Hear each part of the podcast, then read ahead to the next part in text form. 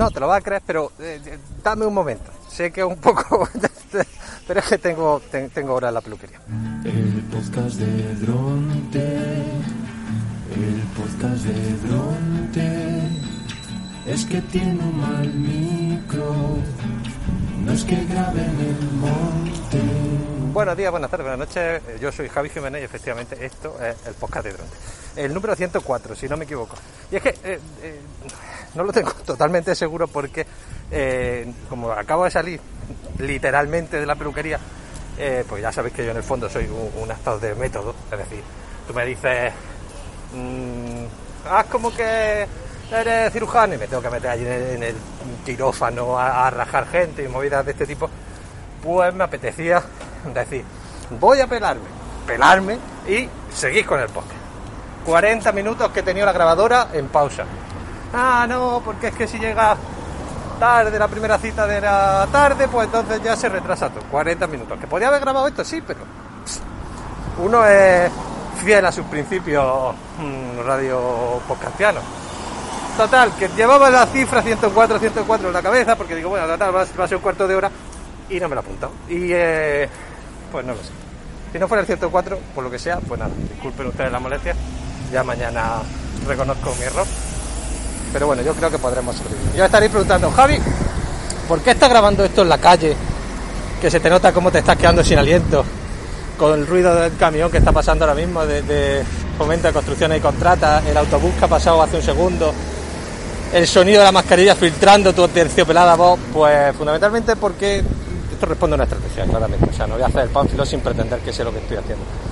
Y es que, aunque desde el principio que monté el podcast siempre he trabajado con lo que viene siendo un guion, porque quería contar muchas cosas en muy poco tiempo, y eso la mejor forma de hacerlo es un guion, he pensado que ahora que estamos en plan de jam session, como dicen aquellos, veraniega, pues voy a voy a hacerlo de otra manera. Me apunto en un- una especie de guioncillo corto con las cosas que quiero comentar y y ya está, ¿no? Y a ver qué sale. O sea, si vemos que es una catástrofe, como por ejemplo lo que está siendo, así que llevamos más de dos minutos hablando para no decir nada, pues, pues bueno, pues ya lo reconsideraremos. Pero vamos a darle un poquito de chance a esta, a esta nueva forma de, grabarlo. Ese es el primer motivo. Y el segundo es que me quería venir a un sitio especial pa- para hacerle un homenaje.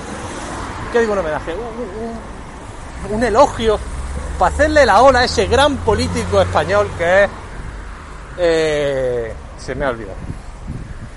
Ay, un homenaje, la ola a ese gran político español que se llama Alberto Garzón. Me he venido a la casa de apuestas más cercana de mi casa porque qué queréis? La verdad es que cuando un político de verdad cumple su, su programa, cuando es alguien que dice por aquí, pues lo mínimo que puede hacer un podcastiano como, como yo es reconocérselo, decirle ole, ole y ole. No sé si os había enterado, pero justo cuando empezó el confinamiento y se cerró el país, el gobierno aprovechó para aprobar una legislación bastante estricta con los juegos de azar, sobre todo con las apuestas. Eh, bueno, en su momento fue un poco polémica porque empezó suave, pero luego la subieron y la verdad es que todo el mundo reconoció que era una cosa bastante interesante en el contexto en el que estamos. Y ese contexto, para el que no lo sepa, es que las casas de apuestas están creciendo como si fueran setas. Que no pasaría nada, porque uno dice, bueno, pues al final, gente es libre de hacer lo que quiera. Y si quieren gastarse su dinero en ese hobby, pues oye, que se lo gaste. No pasaría nada si no supiéramos que, eh, como dice José César Perales, que es experto en juegos de azar, prácticamente, no sé si fue el 70 o el 80% de todo lo que ganan este tipo de industria se debe fundamentalmente a los jugadores patológicos.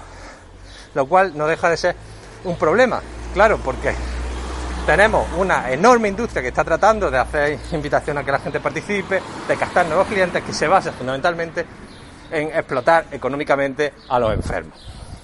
Total, sacan una legislación, podemos decir que moderada, pero bastante aceptable para cómo estábamos. Y hoy, mañana, para que no lo sepa, o eh, creo que es mañana, eh, se celebra el primer partido de, de fútbol de la, de, la recuperación tras, tras la verbena de del confinamiento.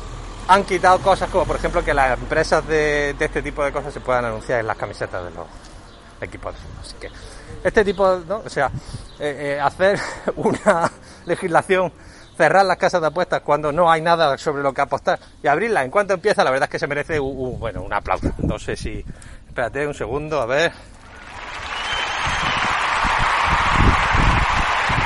Efectivamente, efectivamente. Porque que cuando la gente lo hace bien, lo hace bien. No, en serio, lle- llega un momento en el que el cinismo que uno ejecuta es, complejo. ¿no? Y, pasa también, supongo que es el, procedimiento mismo que, que ocurre con los cigarros o con este tipo de cosas, que sabemos que son cosas eh, que están mal, ¿no? Sabemos que hacen daño a la gente, pero bueno, ¿qué más da? ¿No? Total. O sea, en fin. eh, es una... Es que no, no puedo no, puedo describir la mala leche que me ha entrado en el momento que me lo he, que me he enterado. Porque al fin y al cabo, es lo que os decía antes, que, que cuando se construye una industria que se basa fundamentalmente en aprovecharse de los más vulnerables, pues cualquier cosa que no sea uh, rechazarla de, eh, es una flaqueza, es un fallo moral. Y es un fallo moral que están incurriendo gente que desde hace un montón de tiempo venía dándose golpes de pecho, diciendo que, que- que había que hacer algo que por otro lado era lo correcto. Pero en fin, ¿qué le vamos a hacer? Eh, tampoco vamos a revolucionar nada ahora mismo, ya veis que estoy un poco chof, eh, pero es que he estado 40 minutos en la peluquería. Popurrí, popurrí. Y hoy, por supuesto, tenemos a nuestra colaboradora Ana Anónima. Eh, en este caso también he decidido con esta nueva estrategia hacer las cosas así un poco al tuntún, que voy a no escuchar los- las colaboraciones y las voy a escuchar con vosotros. Así que a ver qué nos tiene que contar. Hola, Dronte. No te lo puedes, no te lo vas a creer. Que se ha acabado. Que se acaba el Que la cuarentena se ha acabado. La- eh, ¿Y ahora de ya. qué hablo yo? Breaking news. Ana Todo el rato dando Anónima. consejos de cómo sobrevivir a un apocalipsis zombie, a un apocalipsis bacteriano, papel higiénico para arriba, un montón de, de- de trucos y herramientas para conseguir que la gente escapara de la situación. Sí, la verdad es que no te lo quería comentar, ala, pero un poco se han pesada. escapado todos, fase 3, si te he visto no me acuerdo. Pasa entre vosotros. Vamos, yo me quedo que me hallo que no sé qué hacer. A cuadro sería el término que estás buscando. ¿ahora qué? ¿Con qué entretenemos a la gente? Ya todo el mundo ha hecho su turno, han pasado sus tres fases. Aquí cada jugador ha tirado los dados y se ha movido por el tablero como él ha salido de, la, ¿eh? de las tiradas de las fichas. No da metáforas sin hilo, ¿eh? pensar, Una digo cosa yo, ¿no? brutal. Sí, sí. Pensando el caso es que dije, ya está, ya lo tengo. Un tema novedoso, espléndido donde lo haya. El verano. Eh, sí. Vamos a inaugurar la sección estival del podcast de Dronte. Y veremos a ver por dónde vamos. Eh, ¿Qué te parece la idea? A ver, Ana, yo, a ver, ve, no, no- no es que no lo vea, o sea, me parece una idea razonable. Lo que pasa es que no sé si sabes que todavía no ha empezado el verano. Que viene, o sea, ya sabes que yo a tope, pero, pero, eh, bueno, venga, sí, tira, tira. Ya sé que la idea te entusiasma, Sí, ya lo obviamente. Bueno, y lo qué mejor manera de empezar a hablar del verano que contar una historia de amor. Ah, Ay, los amores de verano. Mm, Ojalá alguien hiciera una película que iniciara con un amor de verano. Me imagino a un John Travolta y una, Liu- una Olivia Newton-John en un instituto. oye, Mm, pues, pero si no lo ha sacado nadie, un... Vamos a hablar de Inca y Marcus y de cómo su amor que se forjó entre dados. Que si yo hago esta jugada, que si tú la otra, que si mi trabajador se coloca aquí, que si tú ganas tantos puntos. Vamos, lo normal. Y es que su Sí, amor por los lo- juegos de mesa fue lo que los llevó a estar juntos. Y a día de hoy comparten su afición. Inca trabaja en ideas nuevas a tiempo completo. Marcus solo puede ayudarla por las tardes, cuando regresa de su trabajo diario como vendedor de seguros. Y dirá, pues claro, pues muy bien, ¿pero de qué los conozco? Pues, Pues sí, personalmente lo mismo no, pero a su juego seguro que ha jugado. Los éxitos de Vir, esas cajitas pequeñas de escape, Ah. suyo. La Villa, ese juego finalista del juego en el año 2012, de ellos. La cucaracha Loop, ese juego que intenta Ay, alcanzar sí, la la que a veces vemos en supermercados como el Lidl, también. Ah, Murano, no, no, no, no, este juego que habla de la isla de Venecia, de ellos. Y por no hablar, el último éxito al que yo confieso que me he enganchado en esta cuarentena. A ver. Plenus, un juego de dados, con combinaciones, sencillito, pero que no veas qué vicio pillamos.